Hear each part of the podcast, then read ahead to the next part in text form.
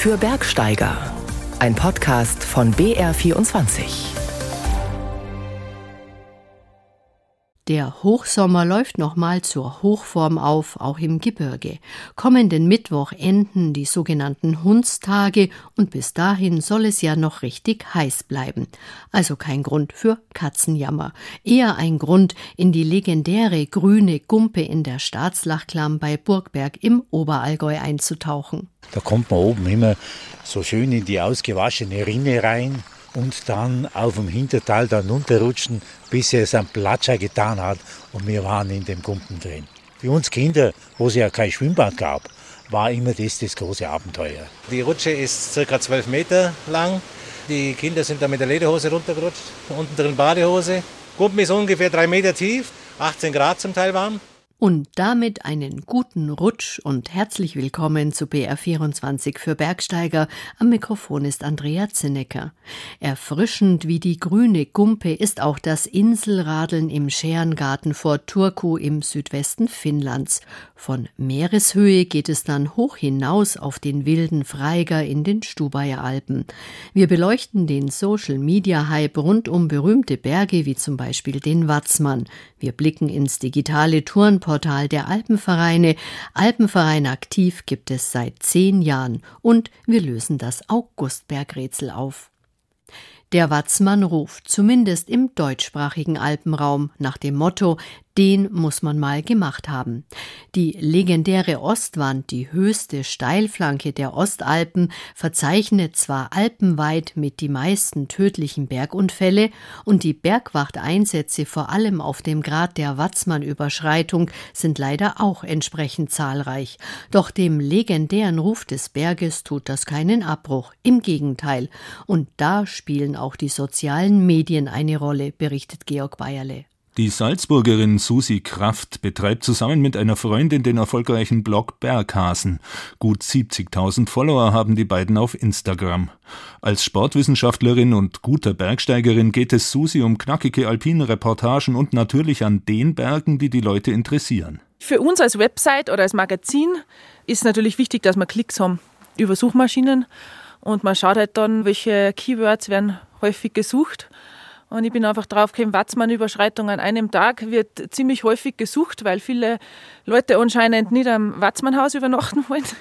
So einfach funktioniert die mediale Welt der Berge und es machen die meisten anderen Blogger genauso. Das Beispiel vom Watzmann zeigt, wie sich ein Hype um einen Berggipfel aufschaukelt. Ich habe dann einen Artikel gemacht, äh, Watzmann-Überschreitung an einen Tag, bin diesmal allein drüber gegangen und das ist mittlerweile einer von den meistgeklickten Artikeln. Nicht jetzt, weil ich selber die Tour irgendwie besonders promote, sondern einfach, weil da jedes Jahr viele Bergsteiger einfach die Tour googeln und auf unseren Artikel kommen.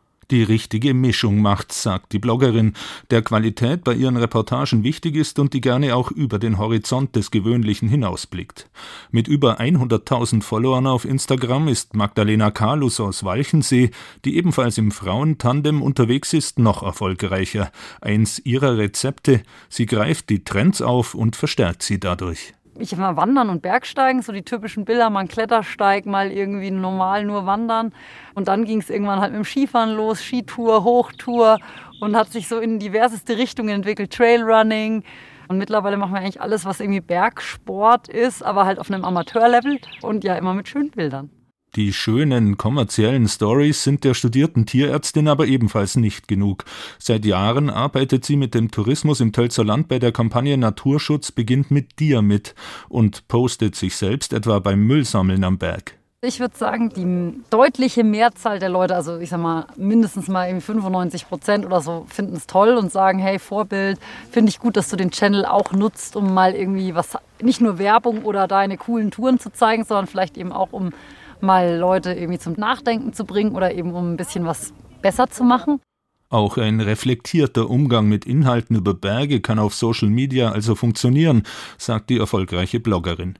Schöne, spektakuläre Bilder, bekannte, legendäre Gipfel aber bilden den visuellen Echoraum der Berge in den sozialen Medien. Und das führt bei vielen, die hier unterwegs sind, zur Eigendynamik, sagt Charlotte Gild-Haselwarter, Bergführerin beim ÖAV man steht, glaube ich, schon ein bisschen unter Druck, dass du halt durchgehend immer wieder was postest einfach und auch was, was die anderen vielleicht beeindruckt. ein bisschen Druck ist da schon dahinter. Insbesondere dann auch mit Instagram oder Facebook. Wenn man halt die ganze Zeit die Fotos sieht, was die anderen gemacht haben, dann denkst du, boah, der andere, der macht ja schon wieder irgendwie das und das und das und ich müsste jetzt auch das und das und das vielleicht machen. Da entsteht ein eigener Zwang. Anders als bei den wesentlich weniger treibenden analogen Medien wie Bergbüchern oder Zeitungen.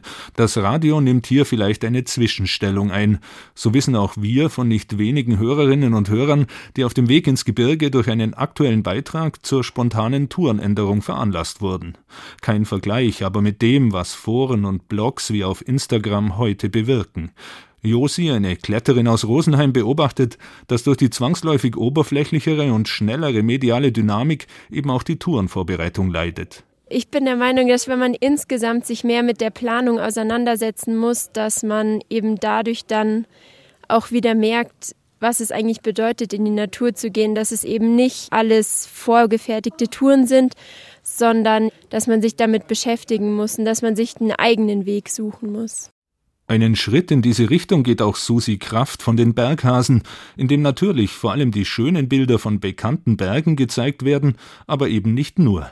Es gibt aber auch genug Leute, die halt vielleicht deswegen gerade nicht mehr solche Bergziele suchen und genau was Gegenteiliges eben erleben wollen. Entscheidend sind die Inhalte, die mit den schönen Bildern erzählt werden. Wohin sich die Spirale der sozialen Medien dabei dreht, ist noch nicht absehbar, erst recht nicht, wenn demnächst die KI immer mehr sogenannten Content kreieren wird.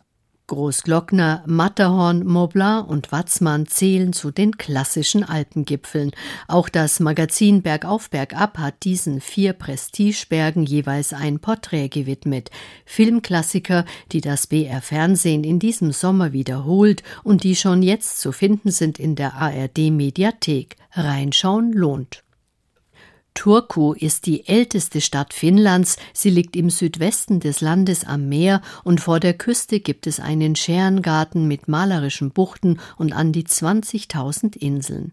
Einige Inseln sind vom Festland über Brücken erreichbar, andere mit der Fähre, die für Radler übrigens kostenlos ist.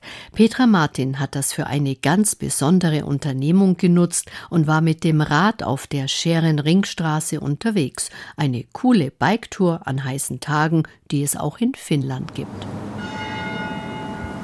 Unsere Radtour startet mitten in Turku, direkt am Dom. Ein Navi brauchen wir nicht, denn die Radwege sind gut ausgeschildert. Und wer Angst vor den langen finnischen Wörtern hat, hier im Südwesten Finnlands steht alles auch auf Schwedisch angeschrieben. Diana ist zum ersten Mal in Finnland und genießt das Radeln. Plötzlich waren wir raus aus Turku und plötzlich war alles grün. Das hat mich so ein bisschen erinnert an die Ostsee, die man so von Deutschland her kennt. Eine Brücke führt uns übers Meer zu unserer ersten Insel, Pargas.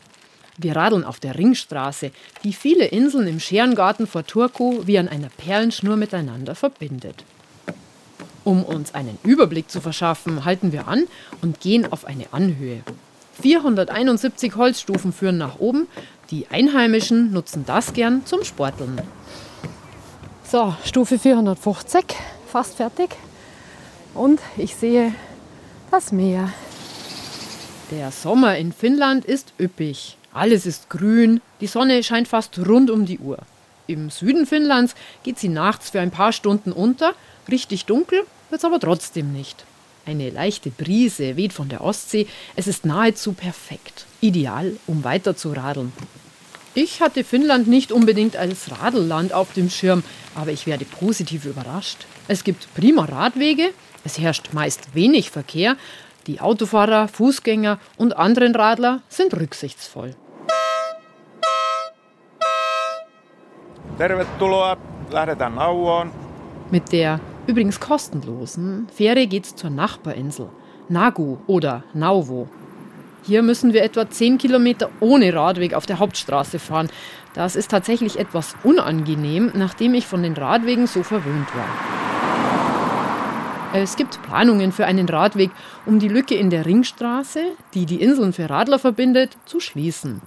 Nach dem vielen Autoverkehr brauchen wir erstmal eine Verschnaufpause und stellen das Rad ab. Ein Holzsteg führt über einen Sumpf und dann in den Wald. Es ist ein schöner Sommertag, der Himmel blau und die Luft angenehm warm und im Wald riecht es nach Holz und Kiefernadeln. Für mich der Duft Finnlands. Und dazu kommt der Geschmack Finnlands. Hier sehr vertraute Büsche. Da sind Blaubeeren. Ganz viele. Wir schwingen uns nach dem Waldspaziergang wieder in den Sattel, denn nach 55 Kilometern Radeln knurrt der Magen. Direkt am Radweg liegt ein farbenfrohes Haus, das fast an die Villa Kunterbund erinnert. Rita Talvitier betreibt das kleine Restaurant Schöpmann. Hier gibt es vor allem lokale und saisonale Produkte. Und Rita empfiehlt eine Spezialität.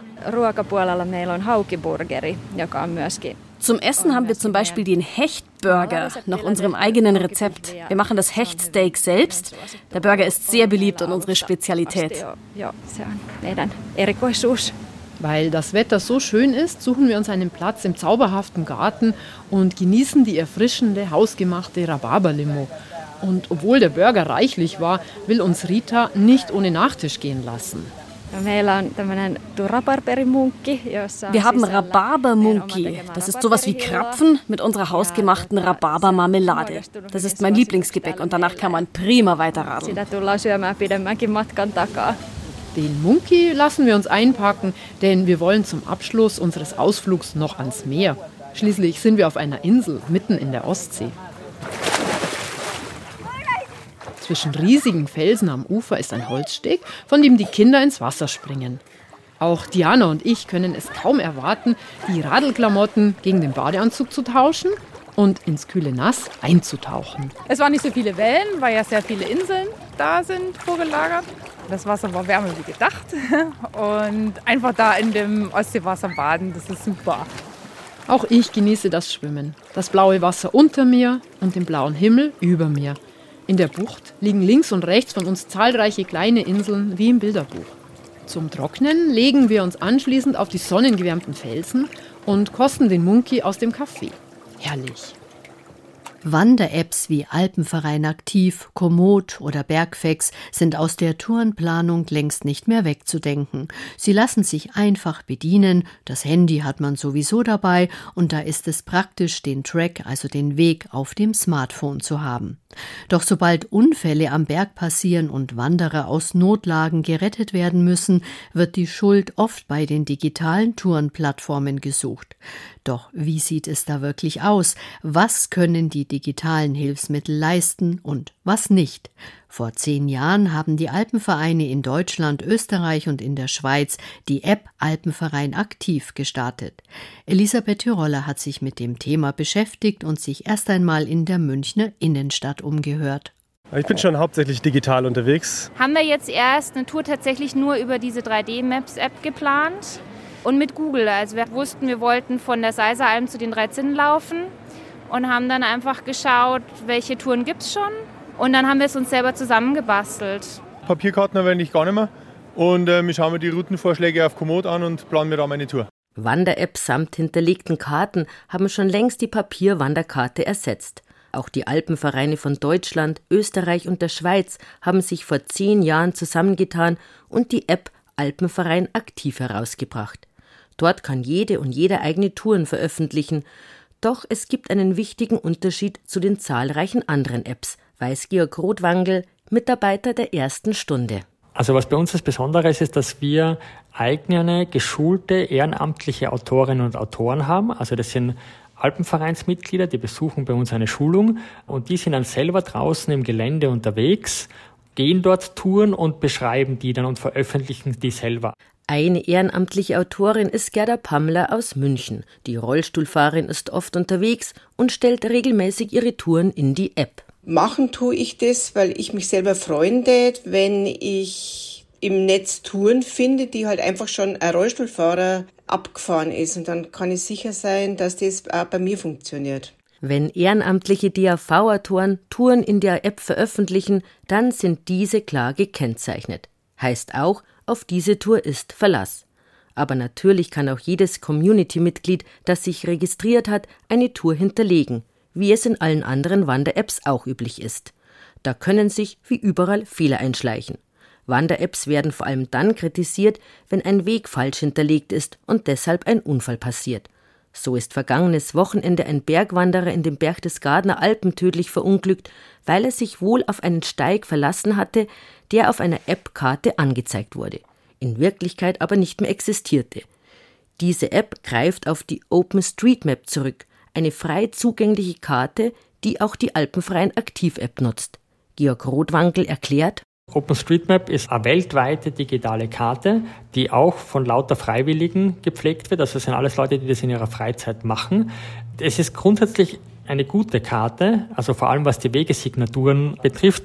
Allerdings muss einem klar sein, dass das Freiwillige sind. Und wenn einmal ein Weg dann verfallt oder nicht mehr vorhanden ist, dann kann es sein, dass der nicht immer gleich wieder herausgelöscht wird.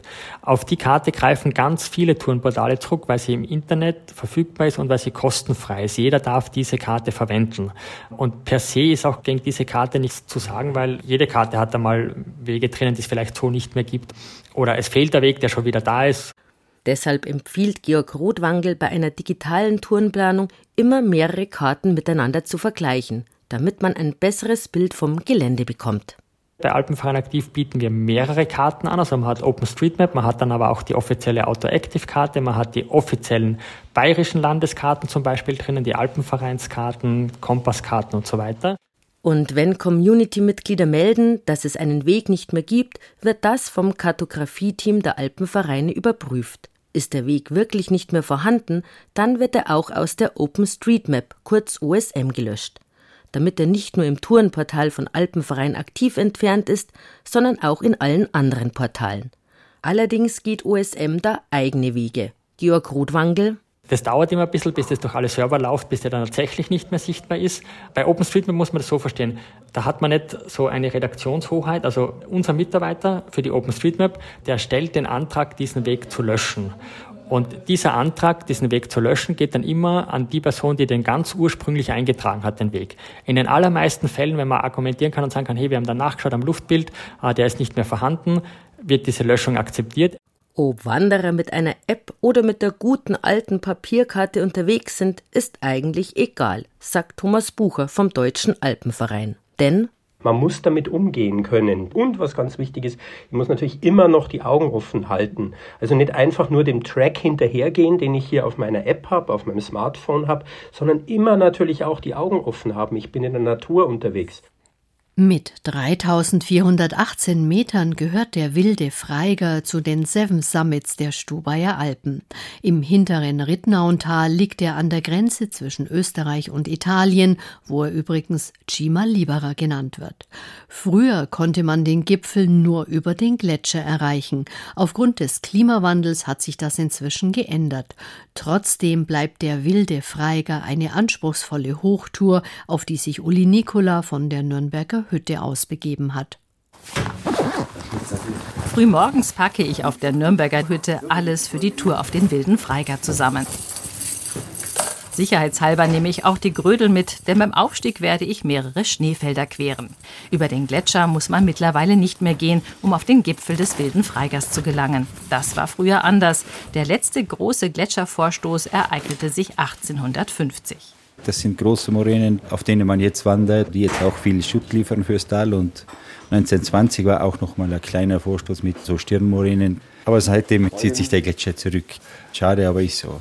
Bergführer und Hüttenwirt Leo Siller gibt mir noch ein paar Tipps und dann starte ich zur Gipfelbesteigung. Fünf Stunden Aufstieg liegen vor mir, rund 1100 Höhenmeter und viele Blockhalden, Geröll und Kletterei. Zunächst führt ein schmaler Weg in Serpentinen an der Urfallspitze nach oben, wo ich Bergführer Peter Gleischer mit einer Gruppe begegne. Jetzt stehen wir auf der Seescheide.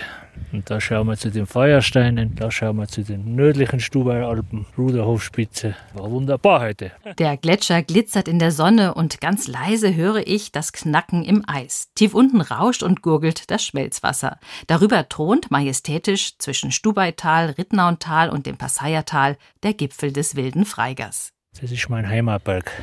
da bin ich aufgewachsen. Das ist der Seven Summit Gipfel. Früher war er schwieriger, jetzt ist er einfacher geworden. Früher war er vergletschert. Da war oft mit der Orientierung ein Problem, haben sich Leute verirrt. Er ist ein fordernder und vielfältiger Bergriese. Um hinauf zu gelangen, muss ich aber nicht über den Gletscher gehen, sondern halte mich am Rand. Und dann geht es da auf, das zieht sich, also das schaut viel näher aus, wie es ist. Schon von weitem sieht man den markanten Gipfel des Wilden Freigers, auch wenn es bis dorthin noch rund drei Stunden steil hinaufgeht. Für die Gruppe um Bergführer Peter Gleischer ist der Aufstieg zum Wilden Freiger heute zu weit. Stattdessen geht's für sie auf das näher gelegene Gamspitzel. Dort lohnt es sich, Ausschau zu halten, nicht nach Gemsen, sondern... Hier sind Schornsteinböcke, gell? Da sind manchmal und da drüben bei der Wetterspitze sind auch. Es ist wieder eine Population da. Meine Blicke sind nun aber auf den weiteren Aufstieg fokussiert. Zunächst quere ich ein Schneefeld, auf dem ich die Grödel doch nicht brauche, denn der Untergrund ist alles andere als eisig. Sehr weich und auch sehr tiefer Schnee, nicht so ganz einfach. Für mich ist das eine Herausforderung hier, aber es haben sich alle entschlossen, weiterzugehen. Immer wieder begegne ich Bergsteigern und Bergsteigerinnen, die hadern, ob sie weitergehen oder umkehren sollen. Denn sehr fordernd ist auch die Blockkletterei, die bald folgt. An manchen Stellen sind die Markierungen zwischen Fels und Gestein schwer zu sehen und es geht nur mit Hilfe der Hände voran. Man muss es insgesamt ein bisschen sportlich nehmen.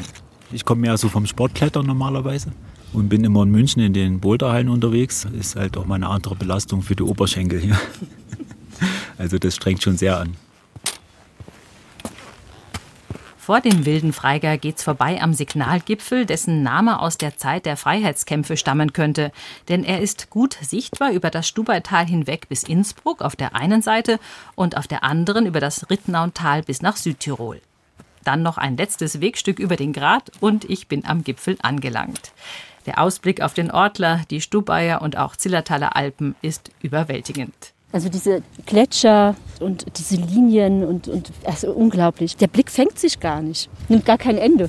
Also es hat sich wirklich gelohnt, obwohl ich schon bestimmt fünf oder sechs Mal die Route gemacht habe. Immer wieder schön, ja.